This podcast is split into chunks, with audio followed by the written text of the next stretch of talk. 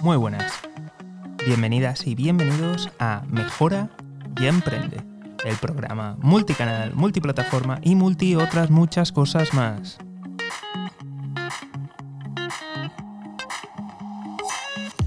Si nos estás escuchando desde Spotify, dale a seguir. Y si nos estás viendo desde YouTube, suscríbete y activa las notificaciones.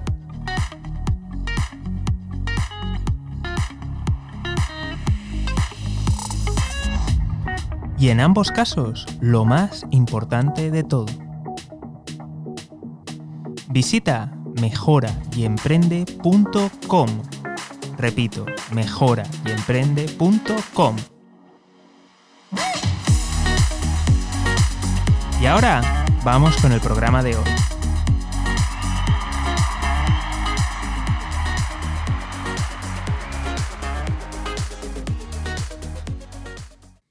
Muy buenas, me llamo José García y hoy os voy a compartir mi estrategia contra el COVID-19. Tranquilos, que no vamos a hablar nada de temas sanitarios, ni de bulos, ni de fake news, ni de todas estas cosas. Hablo simplemente de cómo prepararse a nivel personal, empresarial, de negocios e incluso de proyectos de vida. A ver, vamos a pensar un poco con todo lo que ha ocurrido y con todo lo que ha ido pasando. Yo creo que aquí mm, nos tenemos que preparar para todo, de verdad. Así que por eso he desarrollado una serie de, escenarios que son con los que yo trabajo personalmente y son los que yo recomiendo a amigos, familiares y terceros. Eh, simplemente os lo comparto a modo informativo y si os sirve, pues me alegro y tomarlo podéis tomarlo como referencia y modificarlo a vuestro antojo, pero simplemente por lo menos que, os haga pensar, reflexionar. Y si todavía no habéis hecho planes de, contingencia, porque por todas las circunstancias que han ido ocurriendo, todos los cambios, habéis tenido que estar simplemente reaccionando, apagando fuegos, creo que es bueno sentarnos y pensar un poquito en qué es lo que va a venir y qué podemos hacer. El qué puedes hacer va a depender mucho de ti, de tu situación, del país, de la región, de un montón de cosas. Así que nos vamos a centrar en qué escenarios podrían ocurrir y a partir de ahí cada uno de nosotros elaboramos nuestro propio plan. Vale, vamos a ir recapitulando. Lo primero de todo es que creo que los gobiernos nos, nos han estado mintiendo o al menos han estado retrasando información clave. ¿A qué me refiero con todo ello? Pongamos el ejemplo de, España. Aquí primero decían que mascarillas no, que eso no servía, ni mascarillas, ni pañuelos, ni nada.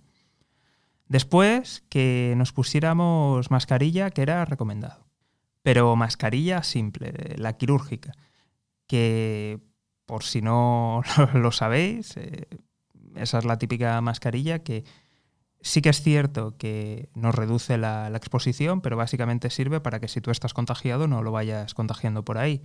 Pero aún así te, pueden contagiar a ti. Y ahora hay que usarla.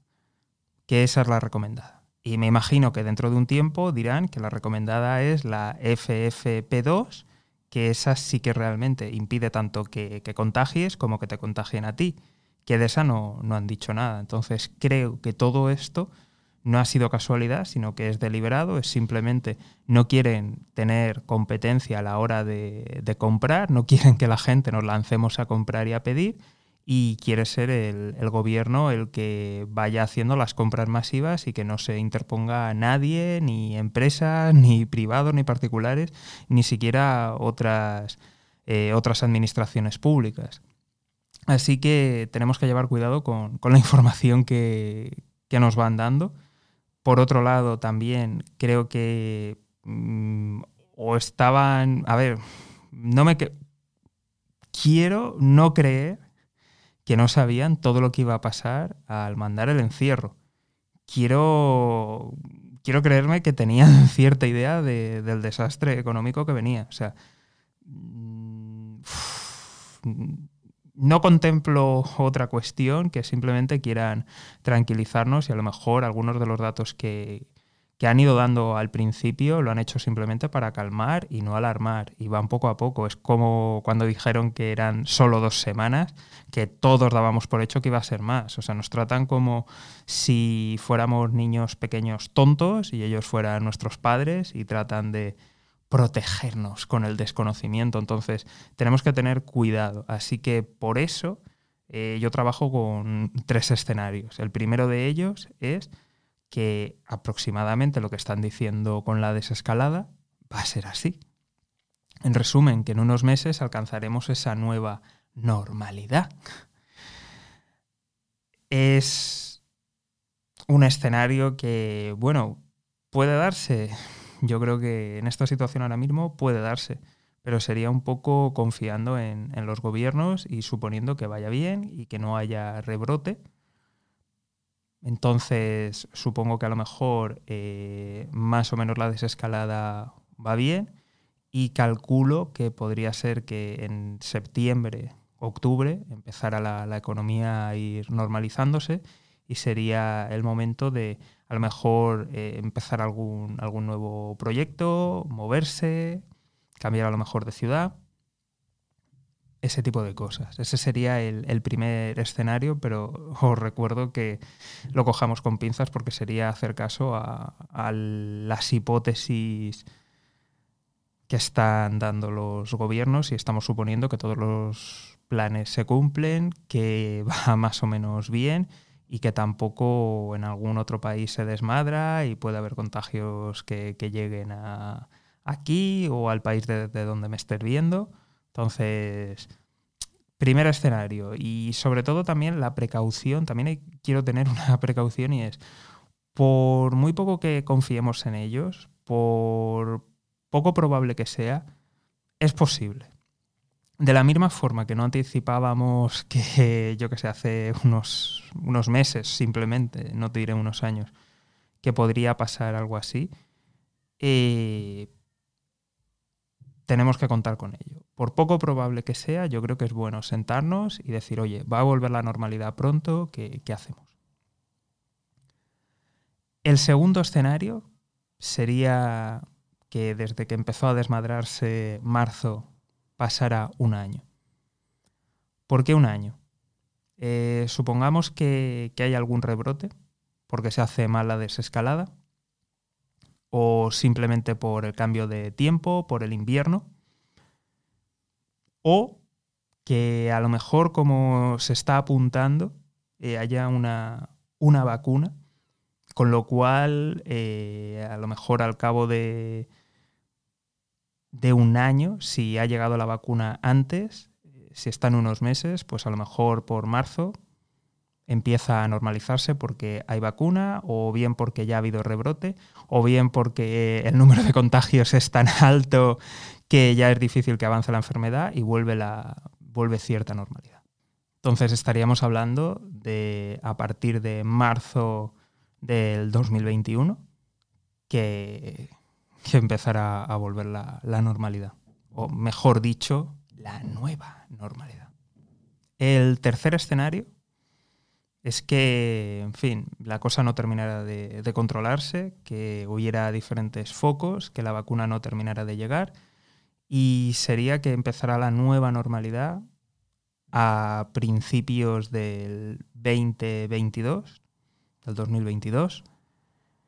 Mm, la verdad es que es un escenario que no me quiero ni no me quiero ni imaginar y ojalá no, no llegue a tanto pero creo que siempre que nos sentamos a ver escenarios debemos tener en cuenta tanto cosas un tanto optimistas como un tanto pesimistas.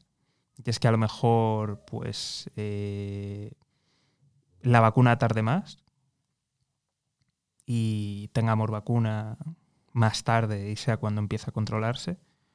Podría darse el caso que los gobiernos, los países, las instituciones han conseguido con medidas de aislamiento o consiguen fabricar las mascarillas suficientes y la nueva normalidad va y la gente ya acaba admitiendo pues que, que, esta situación se está alargando mucho pero que tenemos que continuar con la vida y tenemos que continuar con las actividades. Puede que a lo mejor el número de contagiados sea muy alto y haya inmunidad, y se haya generado inmunidad. Mm, no te sabría decir más, pero aproximadamente eso, un, escenario mucho más largo que sería en el que empezaría esa nueva normalidad. Son los tres escenarios con los que me muevo, son los tres escenarios que, me planteo a la hora de, hacer un nuevo proyecto, a la hora de hacer una nueva actividad. Es incluso lo que recomiendo a la gente, que, que se haga esos tres escenarios porque sí, ahora estamos todos jodidos, estamos todos cabreados, pero oye, ¿y si de verdad esto va bien, la desescalada va bien y salen las cosas? Podría pasar. Yo creo que ya hemos perdido mucha confianza en, los gobiernos. Es normal, es normal, pero creo que sentarte a escribir un plan de que en unos meses vuelve a abrirse y empieza a reactivarse de verdad la economía, es bueno que, lo tengamos y que nos sentemos. Un plan a un año desde que se ha descontrolado, bien. Y otro más pesimista, bien. Yo creo que es interesante ver esos tres escenarios, ver qué puede pasar, con qué contamos y prepararnos. Por otro lado, también quería dar un aviso y recomendación Creo que ha quedado muy claro en general, además de, que aquí cada país ha ido a la suya, han mirado por ellos mismos, han aplicado el sálvese quien pueda. Por si fuera poco, eh, los partidos políticos también van cada uno a la suya. Les da igual todo. Ellos están intentando ganar terreno, ganar futuras rencillas, intentar sacar rédito político vemos que cada región, localidad y cada administración tira para su lado. Por tanto, soy bastante pesimista en las reacciones que puede haber. No digo que no las vaya a ver, las va a ver, seguro, seguro, porque vamos, se ve muy mal el panorama y seguro que les va a ver, pero mm, esperar que, que lleguen tarde.